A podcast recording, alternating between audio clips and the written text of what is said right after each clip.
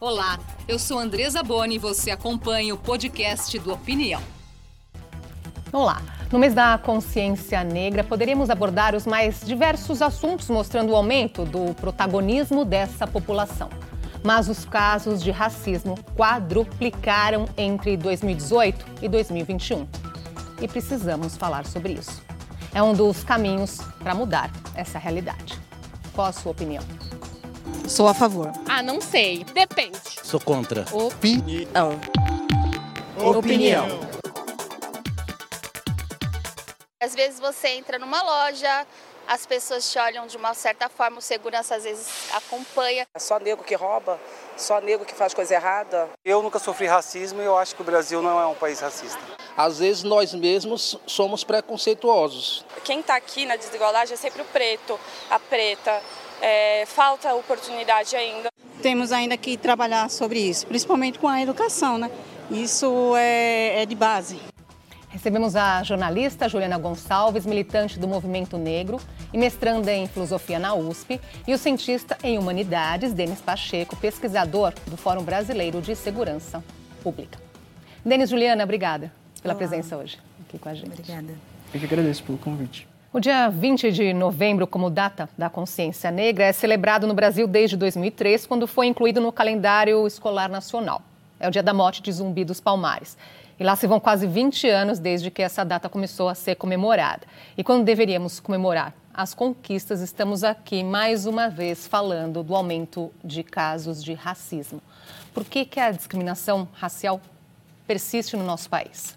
Eu acho que ali, com o povo falando, a gente já tem algum, alguns elementos que eu acho que vale a pena a gente destrinchar aqui. A primeira coisa é que ainda temos uma educação muito influenciada pela democracia racial e pela negação do racismo. Então a gente viu ali um companheiro que inclusive trouxe, né, um homem negro dizendo, é, não acho que existe racismo, nunca sofri, porque de fato nós não fomos educados a ver dessa forma. Pelo contrário, existia toda uma uma ideia social que foi construída, inclusive uma política de Estado que foi construída dizendo somos todos iguais, aqui o Brasil não existe racismo. Então até hoje a educação é muito importante justamente para pontuar que sim, existem diferenças de desigualdades sociais que começam lá com com o processo da escravida, escravização, que não tivemos reparação histórica, mas se persiste porque a gente está falando de um grupo que é privilegiado por esse racismo. E eu ainda penso que existe uma classe dominante que ainda dá é, as diretrizes né, sociais e políticas do país que se faz desse, que se faz em cima desse privilégio e que não quer realmente abrir mão desse privilégio e acaba negando direitos para a população negra. E por fim, eu acredito que não é que nós temos mais casos, é que de fato a população negra não está ficando mais calada. Né? O, o próprio movimento negro social faz um trabalho educativo e o movimento negro vai ali dando ferramentas para a sociedade, para as pessoas combaterem esse racismo. Então hoje você sofre racismo, mas você tem uma câmera na mão, você joga isso na internet. Então acho que a gente não está ficando mais calado perante isso. Então, sabe? olhando sob esse ponto de vista da Juliana, Denis, eh, é um avanço nesse sentido. O negro, então, aprendeu, vamos dizer assim, a reconhecer o racismo, não ficar mais calado e fazer as denúncias. Nesse sentido, é um avanço. Não só isso, né? Acho que o, o sistema de segurança pública teve um avanço também em relação à qualidade dos dados é, que produz no que diz respeito ao racismo.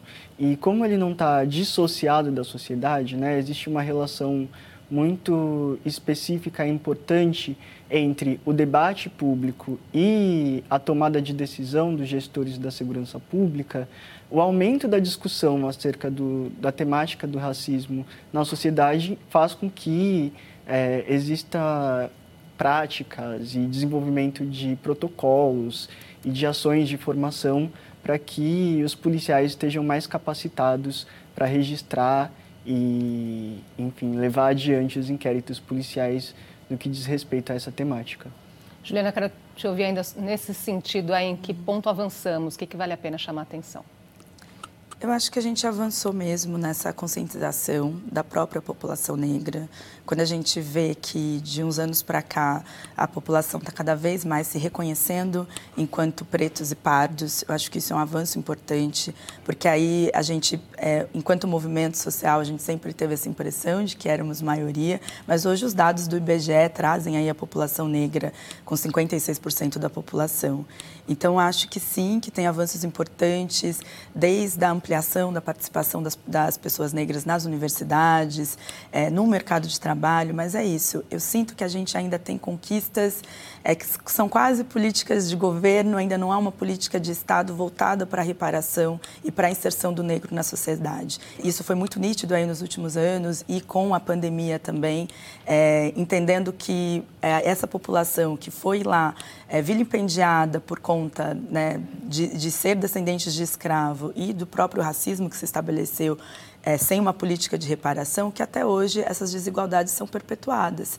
E a gente vai ver, por exemplo, é, no meu grupo social, que sou uma mulher negra, como as mulheres negras sofreram e sofrem ainda mais é, nesse, nesse processo de tirada de direitos. Então, quando a gente vai olhar desde rendimento até taxa de desocupação, a gente vai ver que ainda há um caminho muito longo para se chegar talvez pós é, o assassinato da Marielle em 2018, como a sociedade entendeu que é, um projeto político precisa ser amplo, precisa contemplar corpos que antes não eram contemplados, como de mulheres, é, gays, lésbicas, pessoas trans e assim por diante. Então, acho que isso é um Quando avanço. Esse recorte é o negro, mas a mulher negra, a situação fica ainda pior. Né? Fica ainda pior, assim. Então, quando a gente olha, por exemplo, taxa de desocupação, trabalho doméstico, a gente vai vendo que, infelizmente, a mulher negra é, tem um rendimento muito, muito menor, assim. Então, se a gente pensar que no primeiro trimestre de 2022, é, a mulher negra recebeu 46%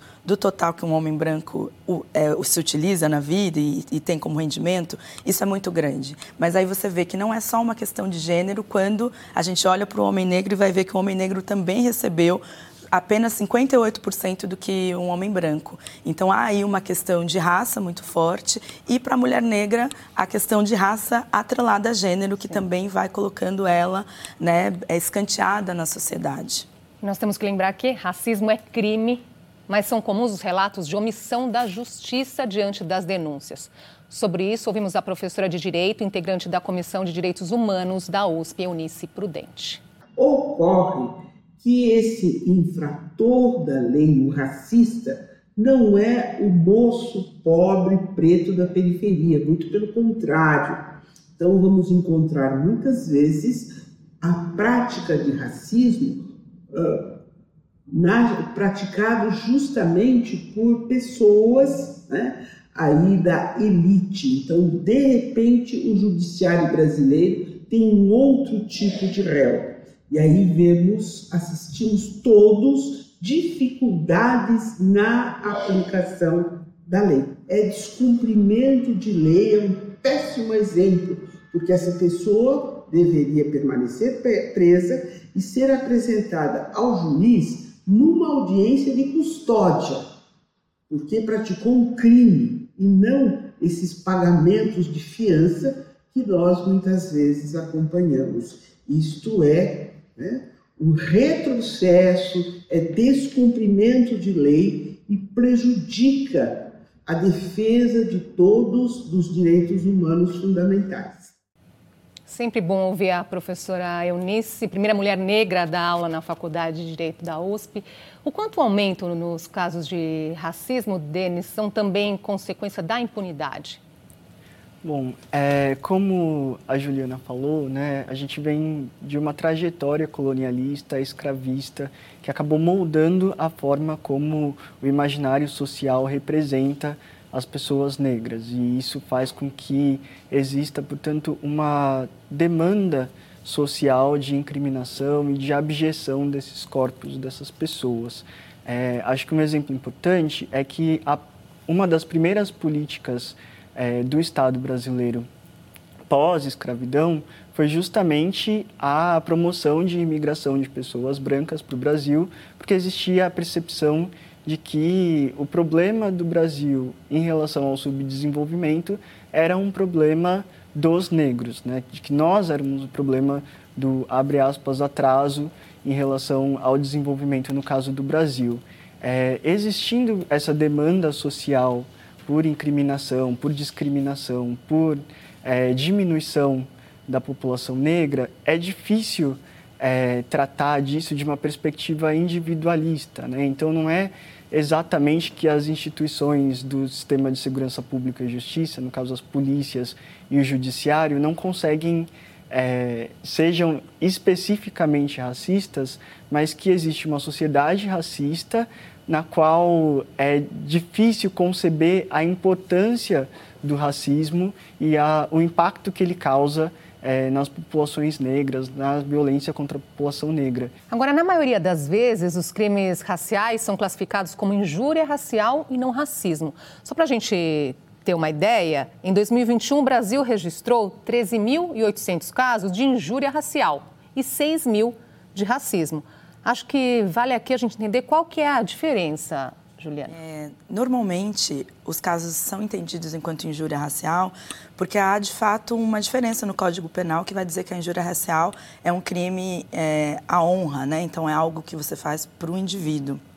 Enquanto a lei do racismo vai entender é, que, ao praticar racismo, você está indo contra a Constituição Federal, então seria é, contra um direito coletivo. Mas, como a professora trouxe ali na, na fala dela, é, essa, essa diferença foi muito usada de uma forma a não a não valorizar o crime do racismo enquanto algo que de fato precisa ser olhado, é, que de fato precisa ser olhado na coletividade. Então, em 2021, o senador Paulo Paim, ele protocolou e conseguiu aprovar um projeto de lei que vai dizer justamente isso. É, injúria racial é racismo. Então, precisa ser entendido enquanto racismo, precisa não só é, ser entendido para as próprias pessoas, as vítimas, mas como para os operadores do direito, que muitas vezes essa falta de letramento racial fazia com que a pessoa a, sofreu racismo, vai até a delegacia e era demovido da ideia de é, fazer um boletim de ocorrência enquanto racismo para não, vamos fazer de injúria racial, que apenas só Ameniza até três a situação, anos. até porque o crime Exatamente. de racismo é inafiançável, certo? Exatamente, é inafiançável. E esse projeto de lei é muito importante porque traz algo que as pessoas negras né, e os, os movimentos negros já traziam há muito tempo, que é que não existe, né? Que injúria racial você está ferindo a coletividade, então é racismo, então precisa ser visto com esse peso e as pessoas precisam entender isso como, como, como uma forma, uma ferramenta mesmo de coibir. Hoje o negro ele tem que de alguma forma convencer as autoridades policiais de que, olha, o que eu sofri de fato foi racismo, situação que as mulheres passaram e ainda muitas ainda passam em relação à violência doméstica? Isso acontece muito, sim. É, os policiais muitas das vezes não estão capacitados, não existem protocolos de atendimento à vítima. É, existem, claro, delegacias especializadas que têm um papel muito importante, mas que é, não conseguem dar conta né, de cobrir todo o território brasileiro, já que a gente está falando de um país continental. Então, existe demanda por mais delegacias especializadas, mas acho que é, vale a pena investir também na capacitação dos profissionais de ponta que estão ali no cotidiano, né, que não fazem parte da delegacia especializada, mas que podem se aproveitar da produção de conhecimento, da produção de protocolos, da produção de, de perspectivas é, antirracistas para atender a população a partir do que é produzido pelas delegacias, do que pode ser disseminado em relação ao que a gente já tem de conhecimento no que diz respeito ao atendimento a casos de racismo. É, eu concordo, sim. Infelizmente, são muitos os relatos de pessoas que sofreram racismo, que chegam até as delegacias e são ali demovidas de, de incluir isso enquanto crime de racismo. E não, vamos falar que é uma injúria, foi uma injúria racial. E aí, normalmente, assim, nós somos acionados também para isso e aí a gente precisa ter um advogado do lado para conversar ali com o delegado, com os policiais para entender. Então, ainda assim, e eu acho que isso denuncia o que é essa falta de conscientização, de letramento, é, que faz com que não se entenda o quanto um crime de racismo é, é, extremamente violento e vai acarretar em, vários em vários elementos na vida de alguém, né? Então não é algo simples quando isso acontece. Acho que você fez uma comparação muito, muito interessante com a, com a, com a violência doméstica. Então é uma violência que vai ali é, te, te trazer muitos males depois, né? Isso vai acarretar problemas psicológicos. Então, assim, não pode ser visto como algo menor, esse tipo de violência, né? Nem como algo pontual, não é? Exatamente.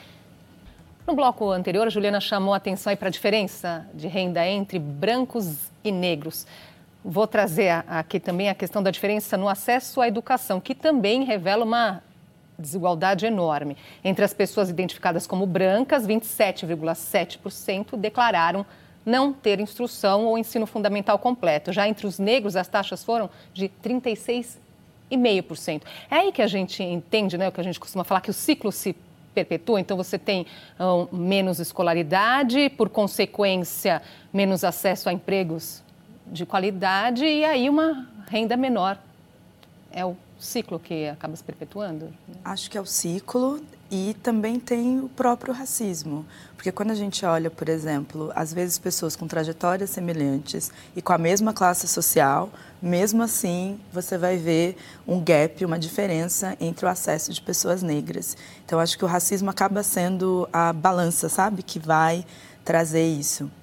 E quando a gente fala, por exemplo, de ensino superior, então, e a gente está num momento muito importante, que agora são 10 anos da lei de cotas, a gente vê essa diferença também enquanto algo muito gritante para a gente prestar atenção. Né? Então, com, com a lei de cotas, houve um aumento de 205% da presença de pretos pardos dentro da universidade, o que é excelente e eu acho que é um avanço que a gente precisa comemorar e trabalhar para a qualidade de vida desses estudantes, a permanência ser positiva.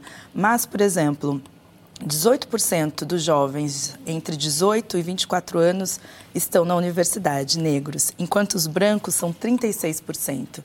Então, assim, conforme vai indo na escolaridade e no nível superior, essa diferença ainda é muito gritante. Então, acho que é algo que é importante da gente se atentar também, principalmente esse ano que a gente está aí indo para a revisão da lei de cotas e a gente precisa ampliar esses números o quanto antes o aumento da desigualdade significa um aumento da vulnerabilidade. Né? Pessoas é, que têm menos acesso à renda, menos acesso ao emprego, menos acesso à escolaridade, têm menos acesso também a instrumentos de mitigação é, de violência e de resolução de conflitos.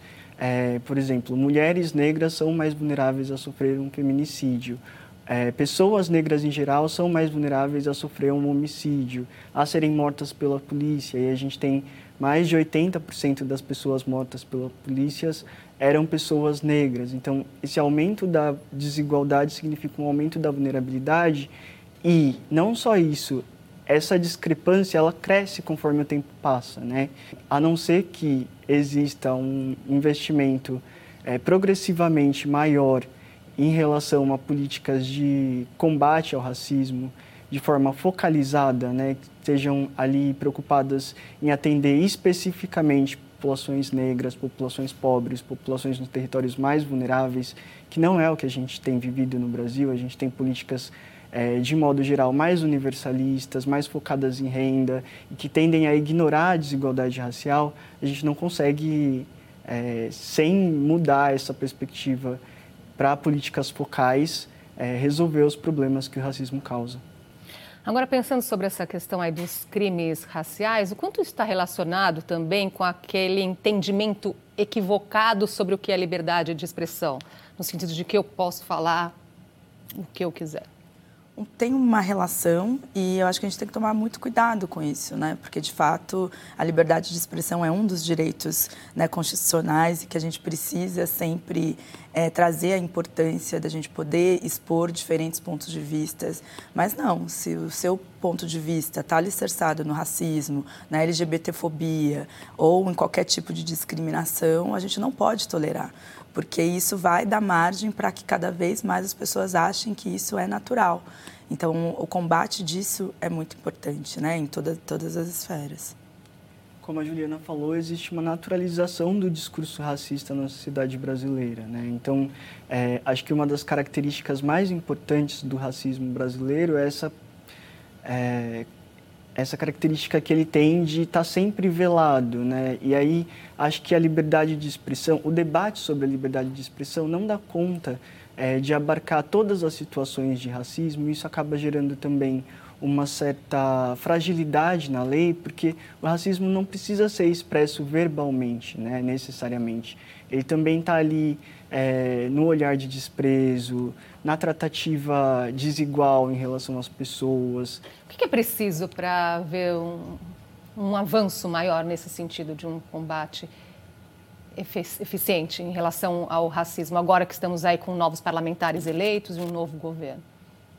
Eu acho que a gente precisa entender que a, a nossa ação precisa ser cada vez mais é, pontual, é preciso ter vontade política e que isso precisa ser algo consciente.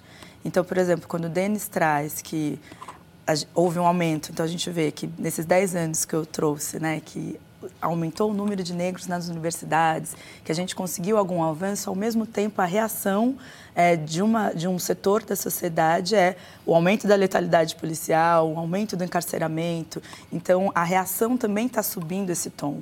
E aí, nesse sentido, nós temos aí um acúmulo que os movimentos negros é, têm em diversos documentos e da forma de ver e fazer política que precisa ser considerado na hora que você fala sobre pauta racial.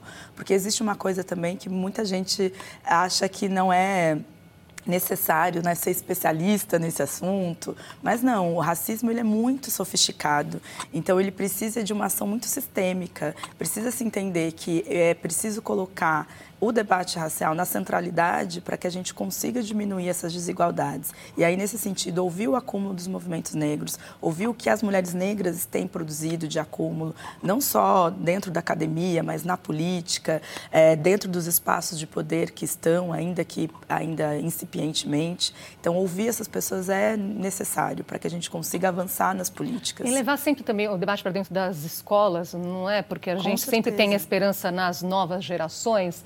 Denis, como educar para o racismo?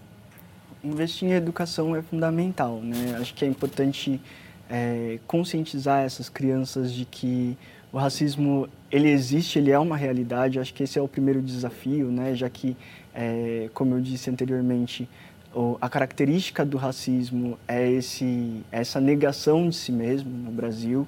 É, tratar sobre a história, tratar sobre os dados, as desigualdades, as formas como é, essas diferenças se perpetuam, né? essas desigualdades raciais se perpetuam, mas acho que o investimento em educação não pode ser o limite, né? já que a gente está falando de novas gerações, isso é um investimento de longo, às vezes longuíssimo prazo, e a gente precisa combater o racismo é, agora. Né? Enfim, eu, não, eu gostaria de não continuar sendo vítima de racismo agora, não só no futuro.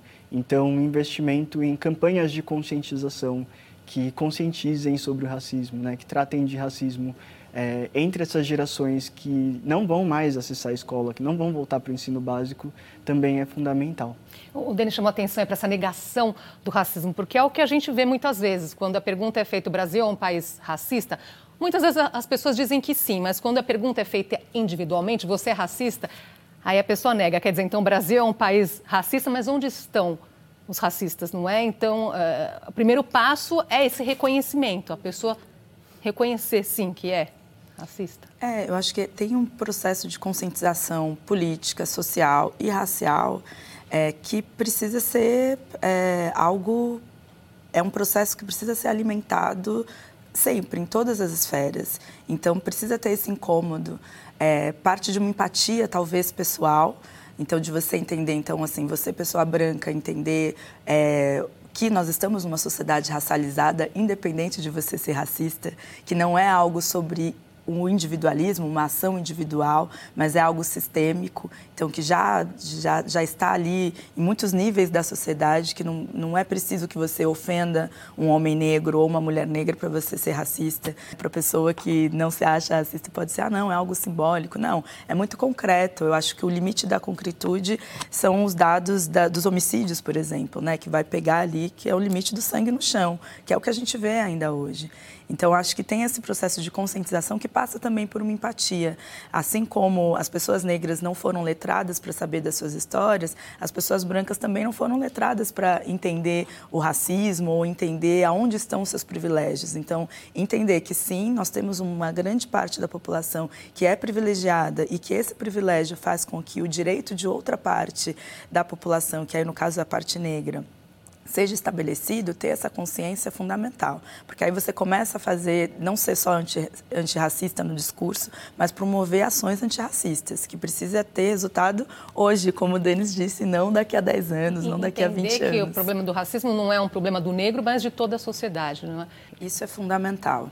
Entender que sim, existe aí o um movimento negro que faz todo um trabalho de letramento e conscientização, mas quando a gente pensa uma sociedade melhor, não é só para a pessoa negra. Quando a sociedade é, estiver melhor para a mulher negra, para a mulher negra trans, para a mulher lésbica negra, vai estar tá bom para todo mundo. Então, é ter essa, essa dimensão que a gente está falando de um de projeto político para todo mundo, de igualdade, e não hoje que nós temos um projeto alicerçado nas desigualdades. Obrigada pela presença de vocês aqui hoje. Denis, Juliana, até uma próxima oportunidade. Eu que agradeço. Obrigada. Obrigado. A opinião fica por aqui. Acompanhe nosso podcast e também nosso canal YouTube. Obrigada pela sua companhia. Boa noite para você.